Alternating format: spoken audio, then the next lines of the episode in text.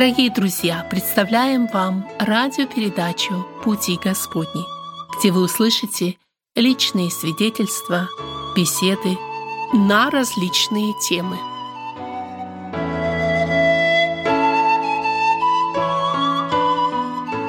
Мы рады, что сегодня вы присоединились к нам. Надеемся, что Господь благословит эту программу и подарит нам хорошее общение. А теперь самое время для меня представить нашего гостя. Зовут его Сергей Германов. Сергей, добрый день. Добрый день, дорогие радиослушатели. Несколько слов о Сергее. Он приехал к нам из Молдовы, и э, в городе Кишиневе он является преподавателем в теолого-педагогическом колледже. Также занимается служением в церкви. Он пастор церкви, это баптистская церковь, да? Да. Э, которая находится в городе Тирасполь. Э, Сергей, добро пожаловать в нашу радиопрограмму. Очень рады, что сегодня вы сможете быть с нами. Спасибо большое. Также очень рад. Тема сегодняшней нашей программы, э, сразу скажу, что тема, я думаю, что будет очень интересная. Мы поговорим о православии и евангельском богословии. О православии, с одной стороны, с исторической точки зрения, а также о взгляде евангельских христиан на православие. Э, тема эта, конечно, очень обширна, но хотя бы немного сегодня об этом хотелось бы сказать. Тем более, что у Сергея часть его специализации, э, преподавания, работ, которые он написал, касаются этой темы. Но начнем мы, пожалуй, вот с чего. Это знакомство. Как обычно, мы хотим больше узнать о нашем госте, поэтому позвольте мне вам, э, дорогой брат Сергей, тоже задать этот вопрос. Расскажите, пожалуйста, немного о себе. Я родился в Молдове, как и большинство людей советского периода прошлого. Родился в стране, которая на то время была достаточно закрытой, но семья у нас была христианская. Отец мой служитель, довольно-таки долгое время был активным в служении, и поэтому вот это семейное воспитание оказало на меня огромное влияние. Но, как и все молодые люди того времени, я не имел глубоких христианских корней или глубокой библейской убежденности. Говоря о молодом возрасте, когда я взрослел, то могу сказать, что огромное влияние на меня оказала семья и церковь.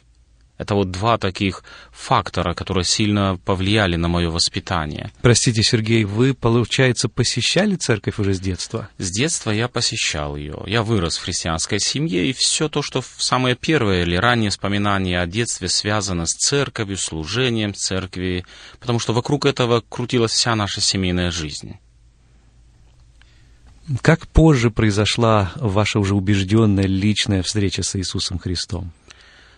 Вы знаете, родиться в христианской семье – это не то же самое, что быть детем Божьим. Как и многие молодые люди в то время, я мечтал о том, чтобы быть свободным. Страна ломалась, и свобода, которая была в государстве или которая приходила, она обещала очень многое. Как только я закончил среднеобразовательную школу, я поступил учиться, уехал из родного, из родного дома – Отец с матерью очень сильно переживали за меня. Э, поэтому они не отдали меня в общежитие, чтобы я там жил, а по договоренности, по знакомству направили меня жить в дом одного христианского служителя, где я там и, и жил во время учебы. Однако, как я уже говорил, этот этап моей жизни совпал с лихими 90-ми годами, когда все рушилось, и Э, мы были опьянены вот этой свободой. А я искал еще и внутреннюю свободу, свободу, может быть, от, от христианских обычаев, от, христиан, от христианства. Э, родители не то что ограничивали меня, но я, мне хотелось попробовать жизнь без Бога. И очень интересно в то время, как для одних свобода в это время означала возможность слышать Слово Божье, для меня свобода в это время означала возможность пожить для себя – я оказался в очень плохой компании, вскоре денег не было, и тогда появилось очень серьезное увлечение, игра в карты, чтобы хоть как-то можно было заработать. Но потому что я жил в христианской семье, э, даже далеко от дома, мне нужно было посещать по воскресеньям богослужения – Вскоре моя игра в карты обернулась тем, что я начал воровать и другие очень тяжкие грехи. И случилось так, что в этой семье, где я жил, пропала определенная сумма денег.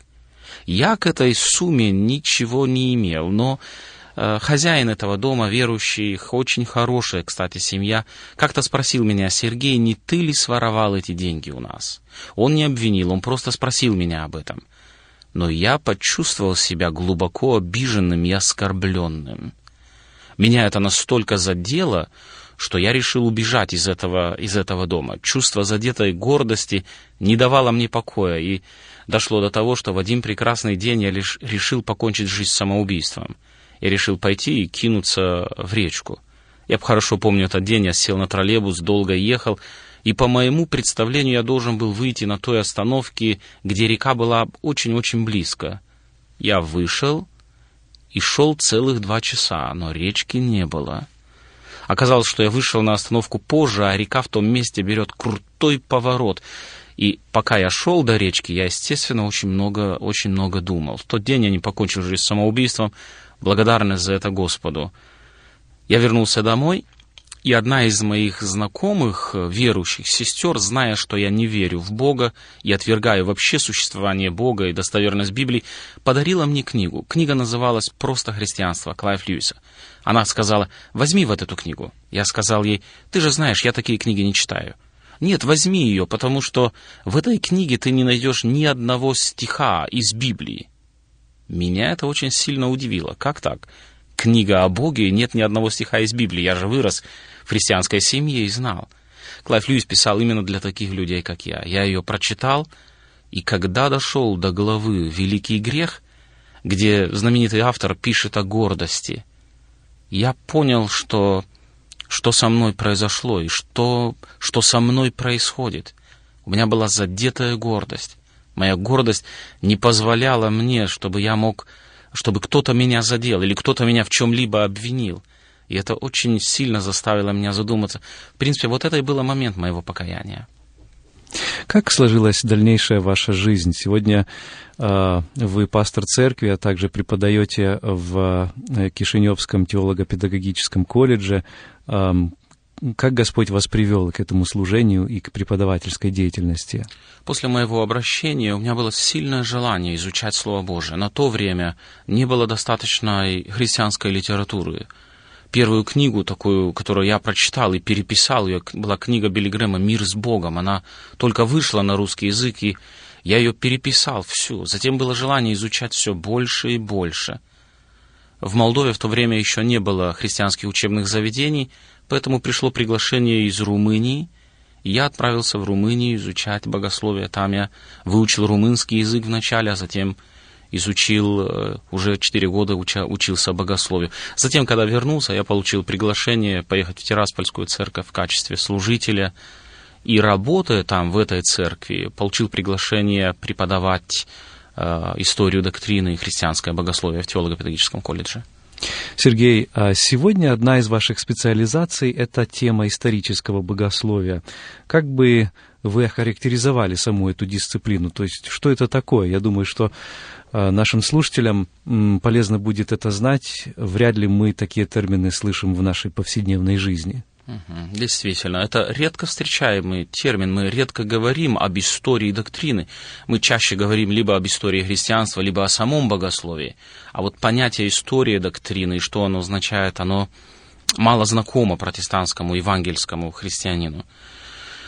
Курс по истории христианской доктрины ориентирован на тех студентов, я говорю об учебной программе, которые уже ознакомились с общим ходом истории христианства. То есть они имеют хотя бы панорамный обзор истории христианства, они знают основные даты, имена, события, которые имели место в христианской церкви, и хотя бы знакомы немного с теми целями и задачами, которые ставит перед собой систематическое богословие. То есть цель данного курса истории доктрины заключается в том, чтобы показать, как возникли догмы, доктрины, и как они в процессе своего развития достигли той формы и того истолкования, которое преобладало в церквях того или современного даже периода.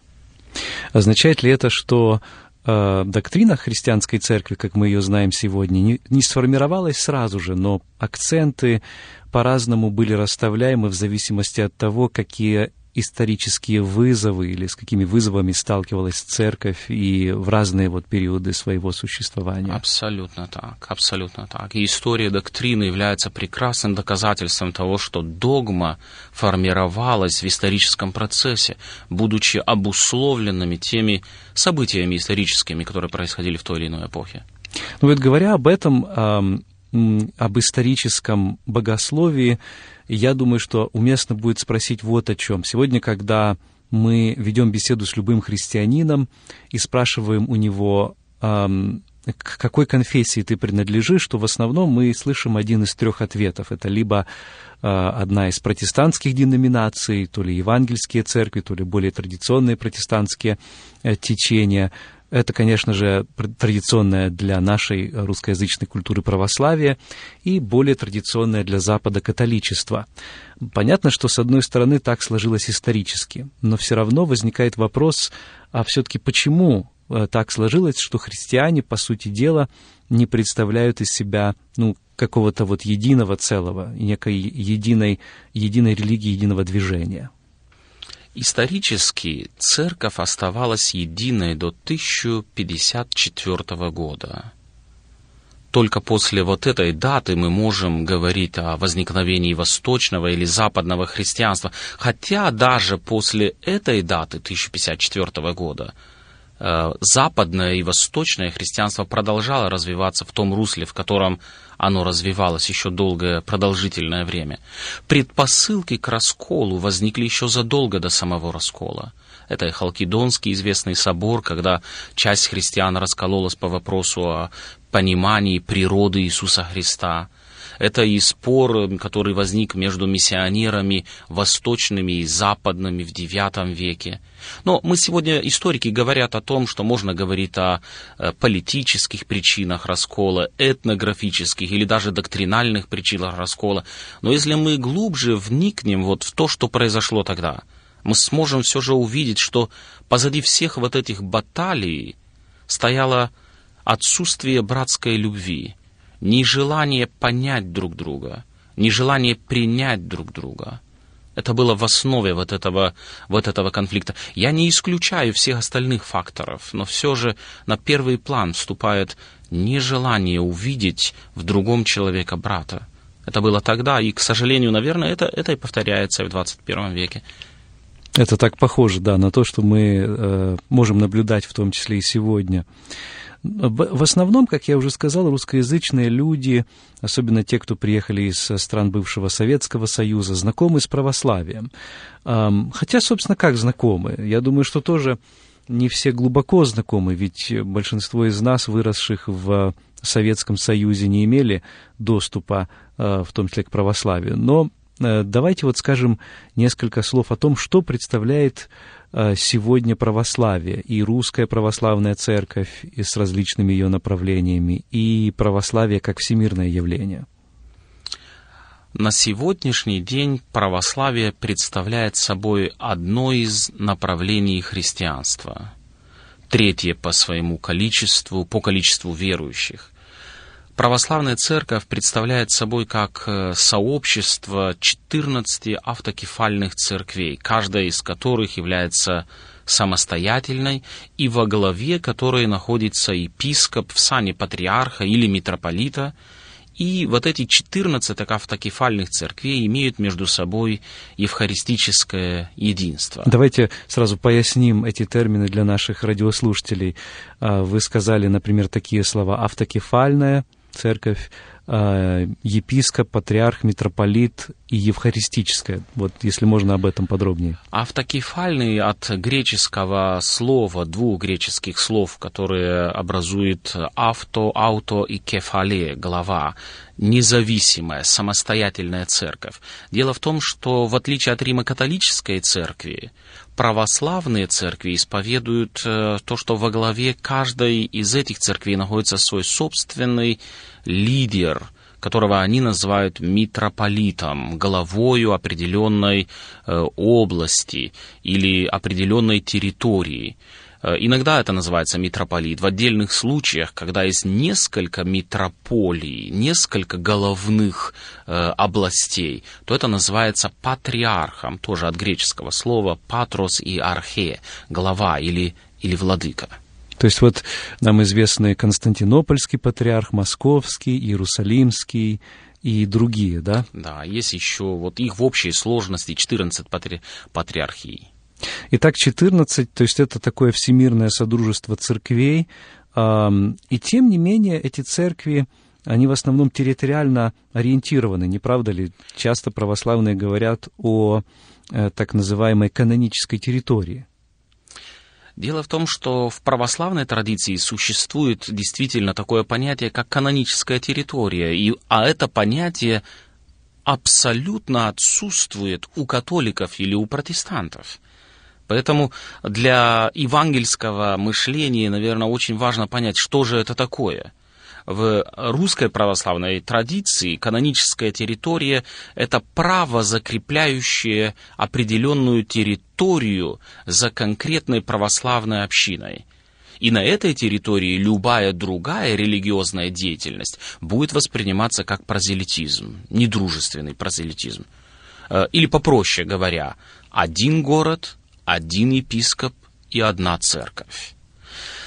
В 20 веке, вот тут было э, очень справедливо замечено, в связи с тем, что э, происходили бурные миграционные процессы, понятие канонической территории было несколько поколеблено – потому что общины сегодняшние больше не формируются по этническому принципу или территориальному принципу. Например, в США на одной территории можно, э, смогут существовать параллельно несколько этнических православных церквей. Да, у нас есть и э, и греческая, да, и, и сербская, и, естественно, русская, причем нескольких юрисдикций.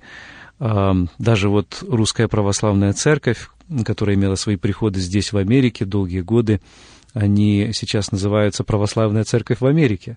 То есть даже вот эта, собственно, русскость, она была, что ли, убрана в какой-то мере. Интересно, что изменение государственных границ которые имели место после разрушения Советского Союза, привело к огромному количеству внутрицерковных конфликтов. Мы знаем, например, печальная ситуация между Русской Православной Церковью и Украинской Православной Церковью Константинопольского Патриархата. Да, и, кстати, тоже вот э, я об этом хотел спросить. Почему-то в православии, с одной стороны, вот мы говорили, это Содружество церквей, которое вроде бы имеют единую позицию, и а, хотя мы привыкли к ним как к большинству, вот, э, скажем, в России, но ведь во многих э, странах это меньшинство. И э, в таких странах, как западные страны или на Ближнем Востоке на сегодняшний день, вот, и тем не менее, они не находят общего языка часто между собой.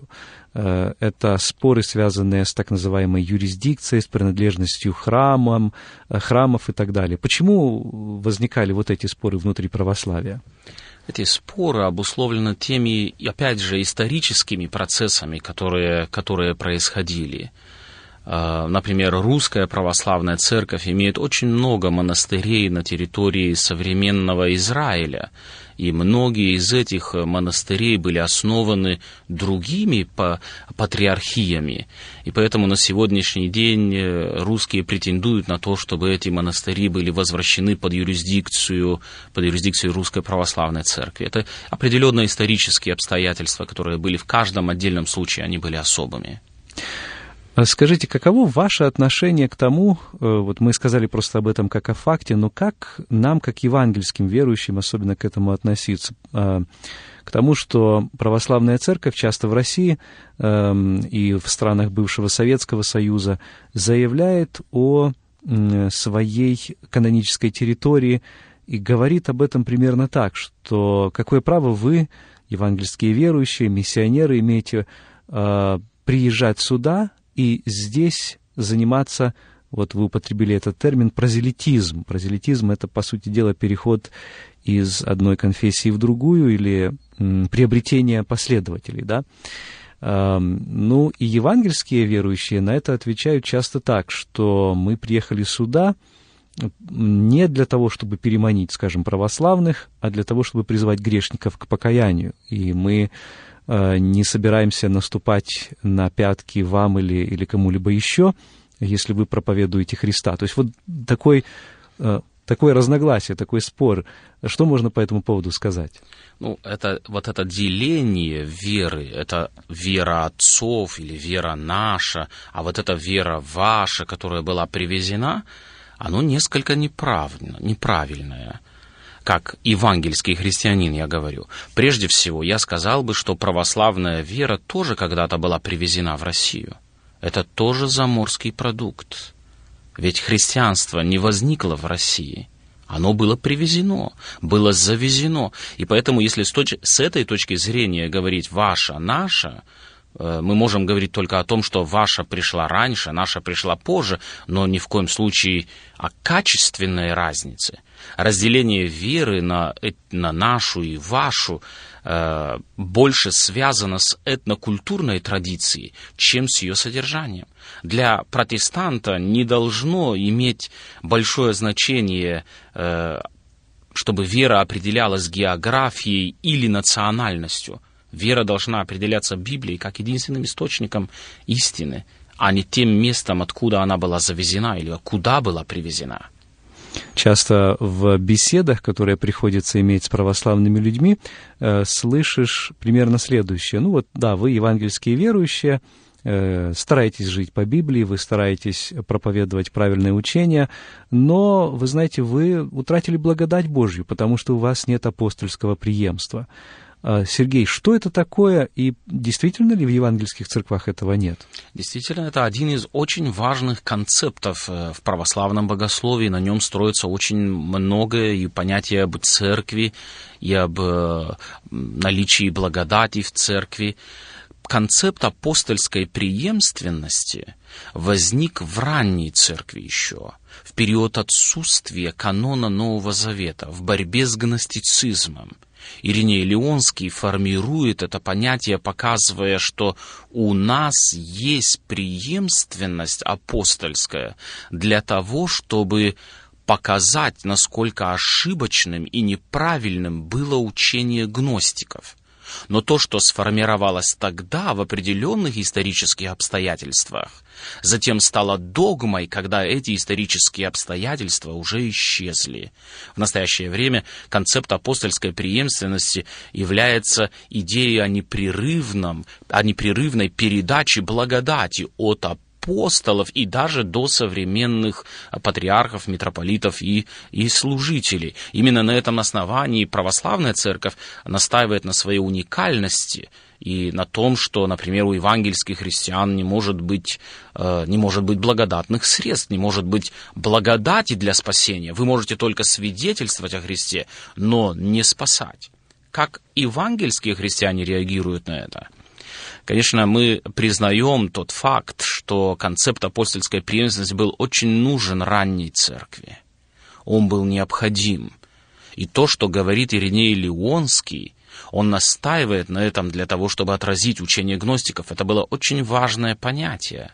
Но затем с возникновением канона – как инструмента, который определяет, что есть истина, необходимость в апостольской преемственности как таковой исчезла.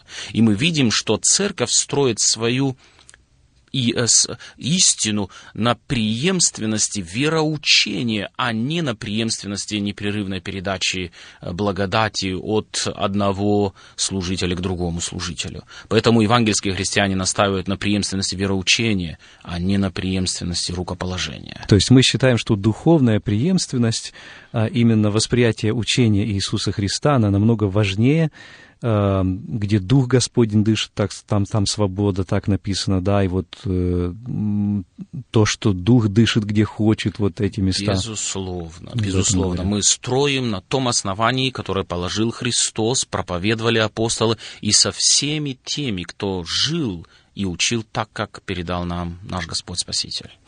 А, иногда, когда возникают беседы между евангельскими верующими и православными, возникает вопрос э, э, догматики и Библии. Ну, вопрос догматики мы сейчас коснемся. Но, скажем, когда речь идет о Библии, православные часто говорят э, примерно следующее, что вы используете вашу Библию, протестантскую, в ней не хватает книг, или же она издана без благословения. Э, действительно ли это другая Библия? То есть речь идет о другом тексте каком-то, который евангельские используют э, независимо от православных, чтобы доказать свои доктрины. Э, относительно Библии у нас абсолютно одинаковые Библии по своему содержанию, за исключением нескольких э, deutероканонических книг или второканонических книг. А так основные книги у нас абсолютно одинаковые по своему содержанию. Разве что может быть проблема связана с языком или с тем, что эта Библия протестантская не издана по благословению какого-то патриарха, а является просто издана каким-то издательством. Но текст, тем не менее, остается тот же самый. Абсолютно одинаковый текст. Я думаю, что это важный момент, который нужно подчеркнуть, потому что часто вот это слышишь, что э, у вас не православная Библия, поэтому не стоит, мол, с вами беседовать там и так далее.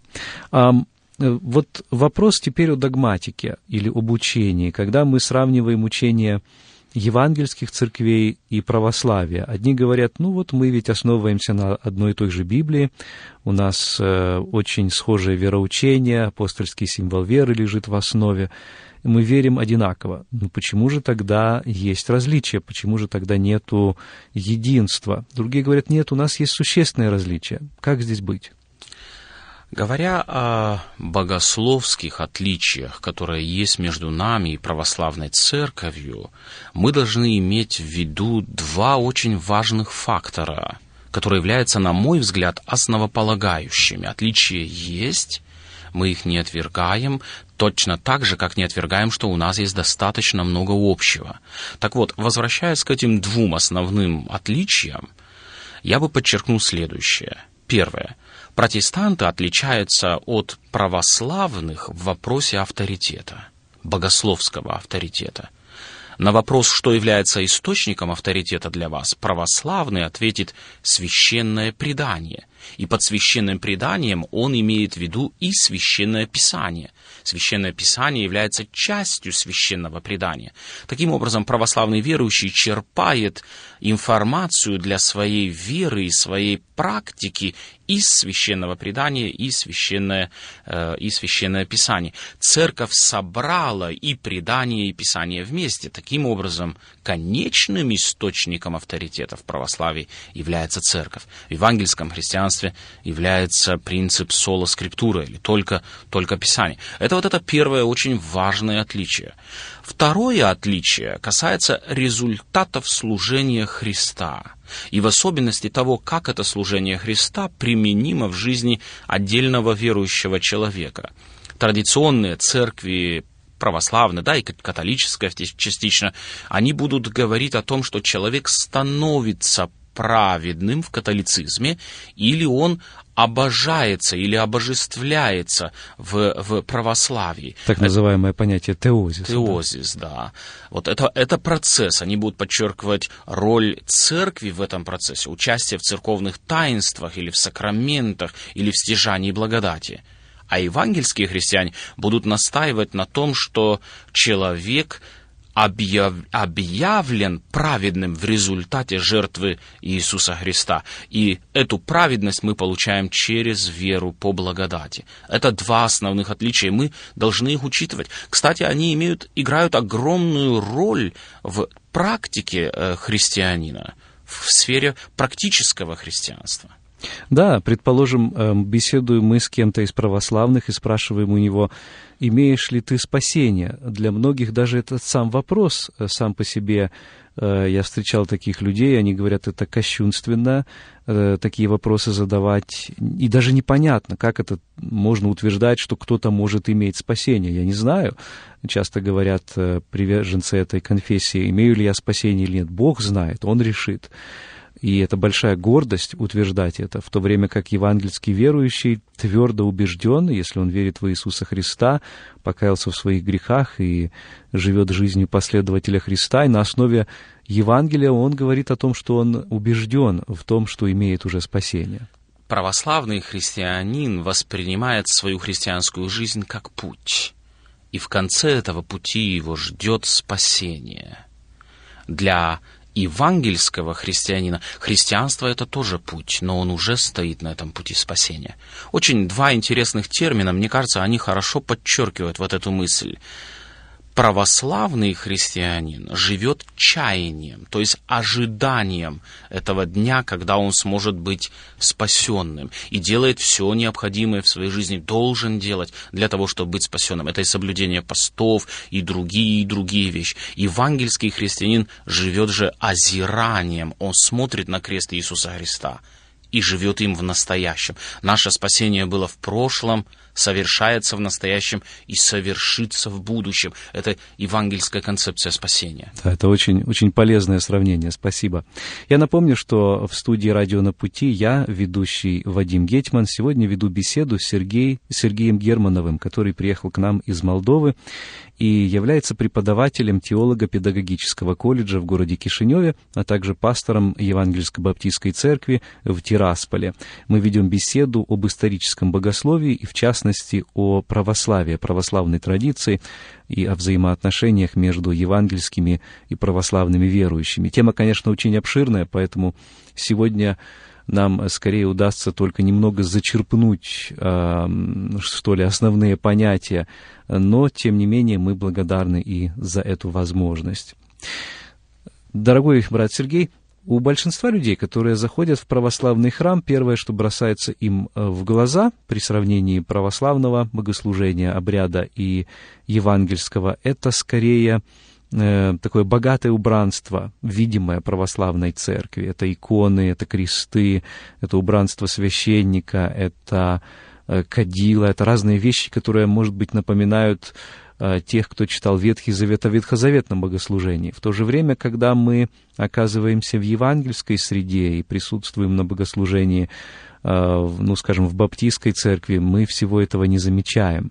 Чем это обусловлено и является ли это тоже одним из различий?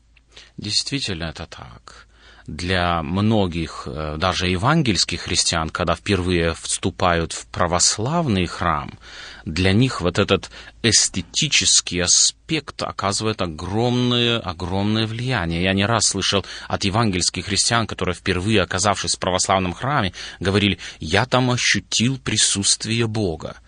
Но это вот эта внешняя видимая сторона. Даже говорят, что Владимир, э, князь, который принял решение о том, что христианство будет основной религией на Руси, э, православие принял, да, то есть он побывал в храме Святой Софии, там в Ему Константинополе. Рассказали да, ему рассказали. Ему рассказали этом, да. монахи, которые mm. были там, и они говорят о том, что мы не знали, на небе мы или на земле. Это было в день Пасхи, когда священник снимает с себя черное одеяние, одевает на себя блистательно белые одежды.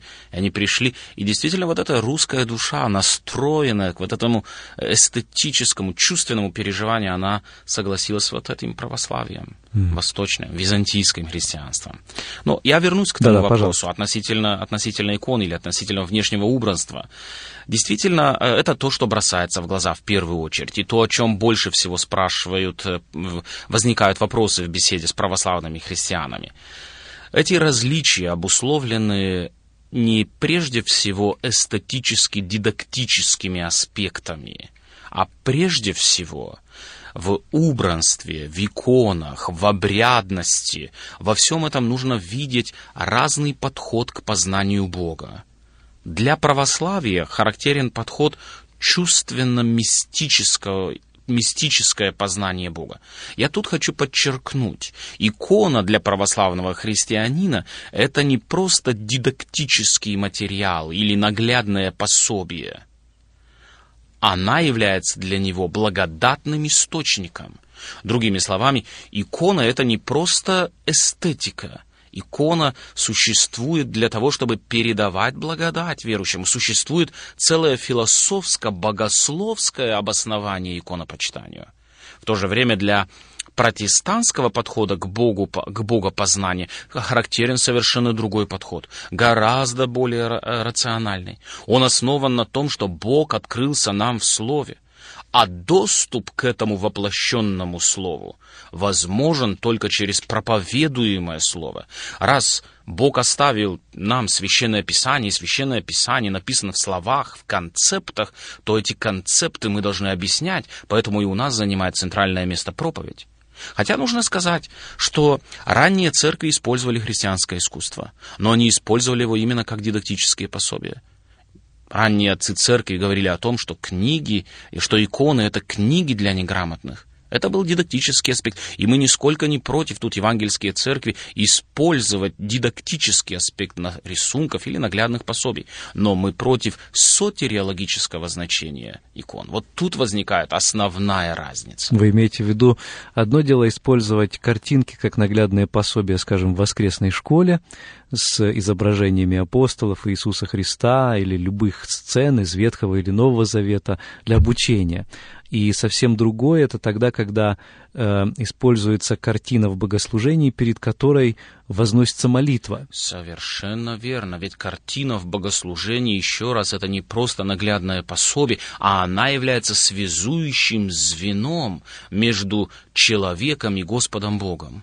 И вот здесь как раз у евангельских верующих и наступает э, противоречие или проблема с этим. Мы видим в этом противоречие прежде всего к, со Словом Божьим, не так ли? Абсолютно верно. Мы действительно настаиваем на том, что Христос является единственным посредником между Богом и человеком, и нет надобности в каком-либо другом посреднике. Благодать мы получили от Иисуса Христа.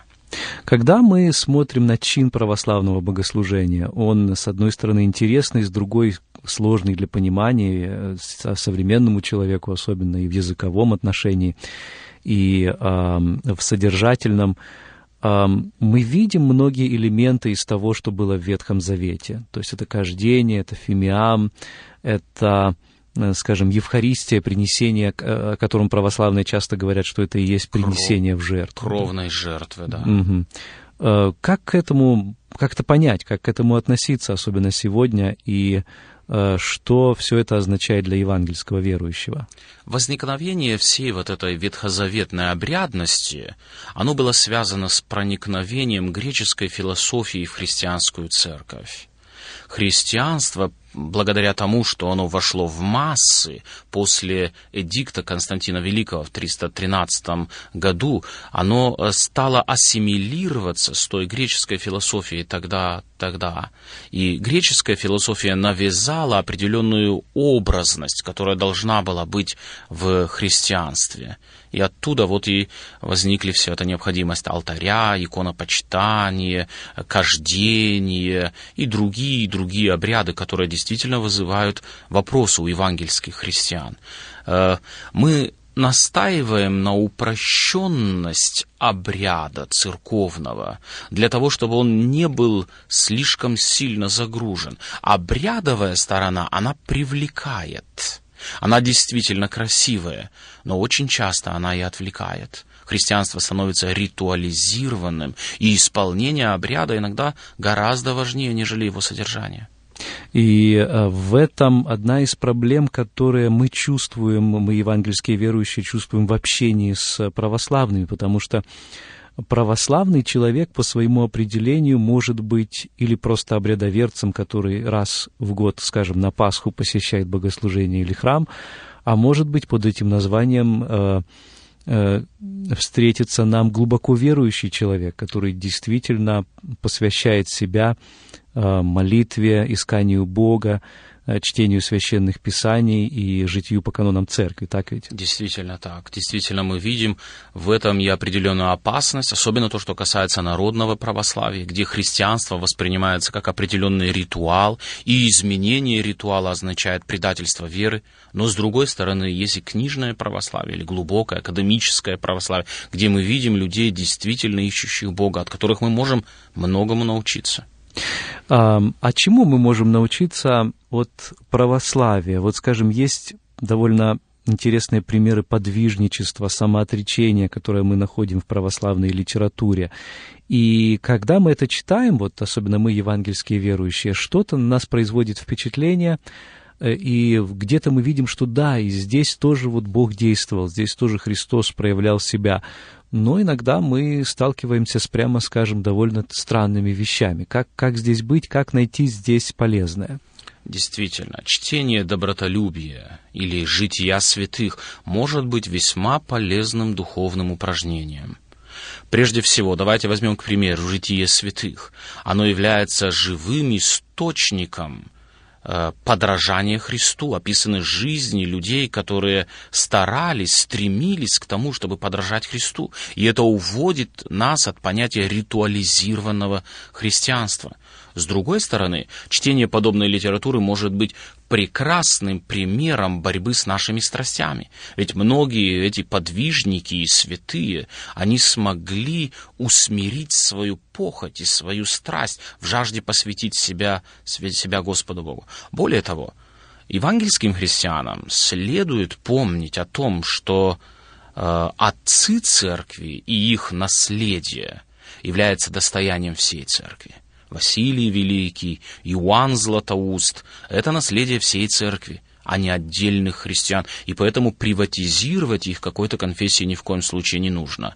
Но, как евангельские христиане, мы все же считаем, что эта литература является весьма полезной, но она не является столь авторитетной, каким является Слово Божье. То есть все нужно просеивать через авторитет Слова Божьего. Абсолютно. Очень интересно, здесь важно подметить, у нас иногда неправильное понимание принципа соло скриптура. Ведь Мартин Лютер и реформаторы следующих веков, и Ульрих Цвингли, и Жан Кальвин, провозгласив принцип соло скриптура – они не отвергли решение Вселенских соборов. Может быть, не все решения они признавали, но Никео-цареградский символ веры был признаваем и Лютером, и Кальвином, и они ссылались на него как, как на авторитет. Кстати, вот тут есть два разных термина. Соло-скриптура не означает нула-скриптура. Только Писание, говорил Лютер, не означает лишь Писание. Он не отвергал важность и авторитетность работы отцов церкви. Но просто они должны быть в подчинении и смотреть на них через призму самого Писания, так? Действительно так, действительно так. Евангельские христиане все свое богословие подчиняют авторитету священного Писания и смотрят на него как на единственные источники абсолютно достоверные и достаточные для христианской жизни. Вы упомянули о Вселенских соборах, и я думаю, что наша передача, хотя сама по себе краткая, но была бы далеко не полной, если бы мы о них не сказали. Ведь часто сами православные основывают э, свою риторику и свое вероучение и защиту его на том, что они эм, являются последователями и исполнителями решений семи Вселенских соборов. Как э, здесь быть евангельским верующим? Евангельские верующие в этом отношении поступают также по принципу соло скриптура. Мы признаем решения Вселенских соборов в той мере, в которой они соответствуют Священному Писанию. Кстати, вот тут я хотел бы добавить цитату от Василия Великого. Мне кажется, она очень полезная. Вот что он говорил. Слушатели, наставленные в Писании, должны испытывать то, что говорят учителя, и согласно с Писаниями принимать а несогласные отметать, и держащихся таковых учений еще более отвращаться. То есть мы видим, что сами отцы церкви, они понимали, что не все так чисто, и необходимо включать сито, что-то просеивать. Более того, обратите внимание, уже в этой цитате Василий Великий говорит о том, что Писание обладает большим авторитетом, нежели другие учения. И с ним нужно сравнивать все остальное одно из основных различий, которое часто возникает в беседах между православными верующими с одной стороны и евангельскими верующими с другой, это достижение и удержание спасения, и об этом мы немножко уже сегодня сказали. Но каков же все-таки путь к спасению по священному писанию, и какая традиция э, из этих двух, евангельская ли, православная ли, более полно и точно его отражает? Для православного христианина его, его христианская жизнь начинается с момента крещения. Вот в тот момент, когда его крестили, его и начинается путь христианина. Начинается стяжание благодати. Есть три таинства основных. Это вводное таинство от слова «вводить», крещение, затем миропомазание, когда его запечатлевают Духом Святым, а затем уже Евхаристия. И с этого момента этот младенец уже вступил на путь обожения или теозиса – у евангельского христианина начало христианской жизни совершенно другое. Оно начинается с того, что он слышит Слово Божье, принимает его верою, и Дух Святой его рождает свыше. Таким образом, у евангельского христианина гораздо более драматическое начало. Оно приводит его к сокрушению и осознанию своей греховности и необходимости Спасителя. С православной точки зрения, начало христианской жизни гораздо более позитивное – человек сохранил за собой образ и подобие, и все, что ему нужно, ему нужна просто еще порция благодати для того, чтобы он продолжил свой путь к обожению. В этом, в этом огромная разница в начале пути христианской жизни между православием и евангельским христианином. Часто в беседах э, между представителями одних и других конфессий и течений слышишь примерно следующее. Православный может сказать, ну вот вы, евангельские христиане, не правы, потому что думаете, что произнеся слова одной молитвы, скажем, молитвы покаяния, дальше вы можете жить как угодно и, тем не менее, надеяться на то или быть даже уверенными в том, что попадете на небеса.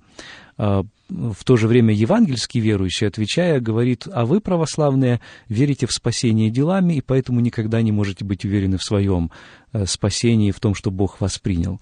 Как разрешить э, вот это противоречие? В действительности, обе эти точки зрения, которые были изложены, они несколько искажены, потому что, насколько я понимаю, обе традиции не совсем точно учат так и в православной понятии есть спасение по благодати и необходимость веры. Да, поэтому-то я и сказал, что это, так сказать, народная точка зрения. Два человека встречаются, и э, а как часто бывает, они натягивают, да, вот... Э, Берут крайности, крайности для да. того, чтобы показать, насколько это неправильно, или насколько черным был черт.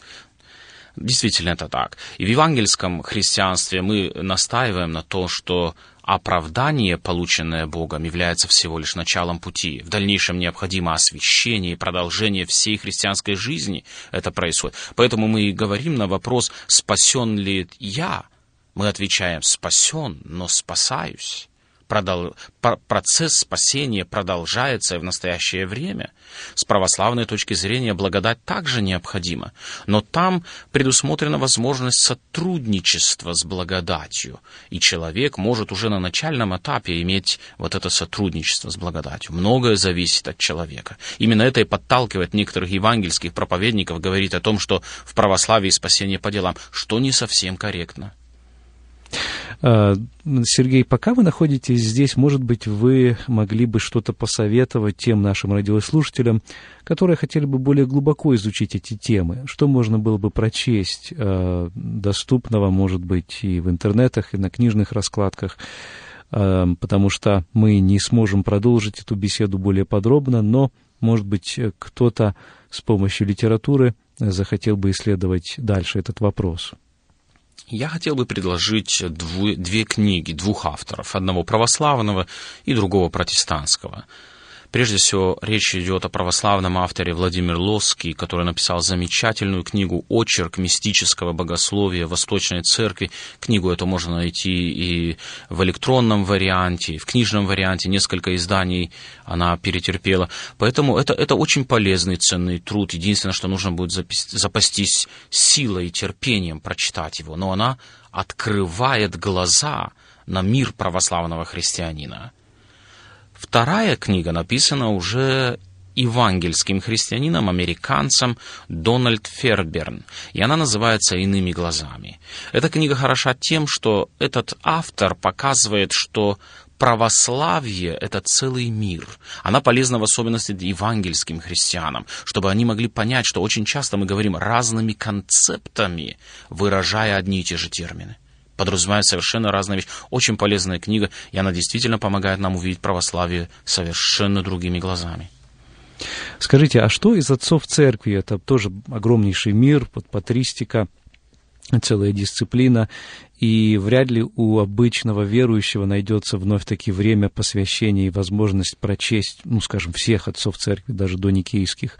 А, что бы вы считали ну, скажем так, необходимым минимумом для общей образованности христианина? С чем, с чьими трудами желательно бы познакомиться? Ну, прежде всего, я бы очень советовал нашим радиослушателям, чтобы они познакомились с трудами каппадокийцев. Речь идет о Василии Великом, о Григории Назьянзне и о Григории Низком. Это три замечательных богослова, которые сформулировали учение о Троице. Их учение отразилось в различных э, письмах, в различных посланиях, которые были написаны. Это то наше общее, что у нас есть. Если говорить о более э, проповеднической литературе, то обязательно бы советовал прочитать проповеди Иоанна Златоуста. Это прекрасные э, гамилии, которые весьма полезны на сегодняшний день сегодняшним христианам. И в заключении нашей беседы у нас остается несколько минут. Э, я хотел бы вот о чем спросить. Я думаю, что неоднократно то, о чем мы говорили в наших передачах, это вопрос, который встречается внутри семей. Кто-то принадлежит к евангельским течениям, а кто-то остается в православии или, напротив даже, будучи евангельским верующим, даже переходит в православие. Сегодня и такие ситуации есть. И возникает вопрос часто личных взаимоотношений, которые выплескиваются и в беседы, э, которые часто не имеют характера назидания или мира. Что здесь можно посоветовать? Может быть, вы и из своего опыта, и не только для личных взаимоотношений, но и, наверное, межцерковных тоже. Несколько советов, наверное, практических я хотел бы здесь дать относительно личных взаимоотношений прежде всего.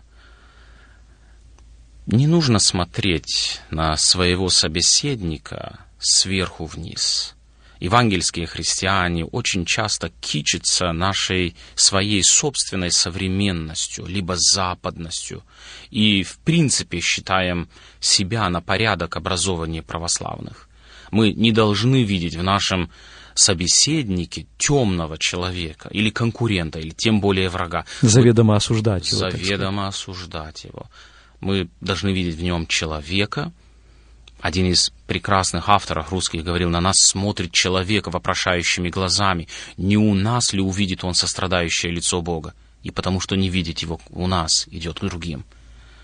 Это первое. Второе, если уж и завелась дискуссия, то она должна носить богословский характер. Постарайтесь уйти от дискуссии об обрядах, различных формах богослужений, так как внешние отличия не всегда являются единственным правильным основанием для оценки. Еще один момент, он очень важен. Расскажите о том, как Бог изменил вашу жизнь.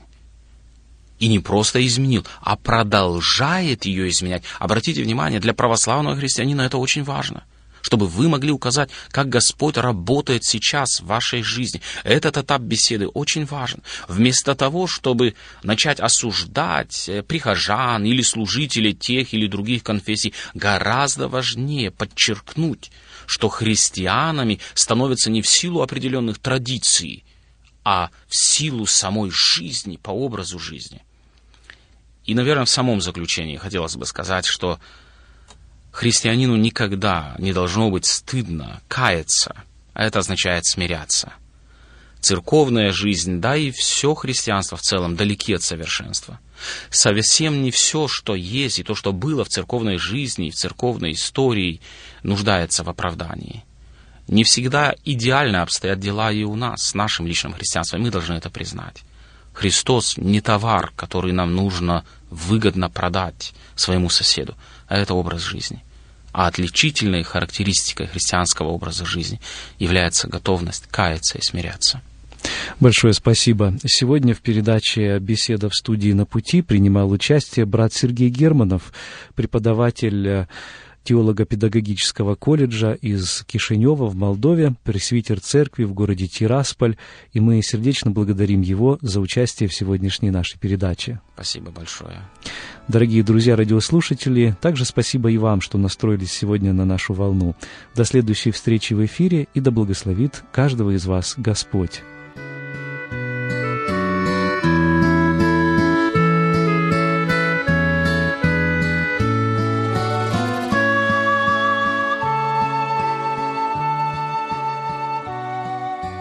Эту беседу вы найдете на сайте salvationbaptistchurch.com.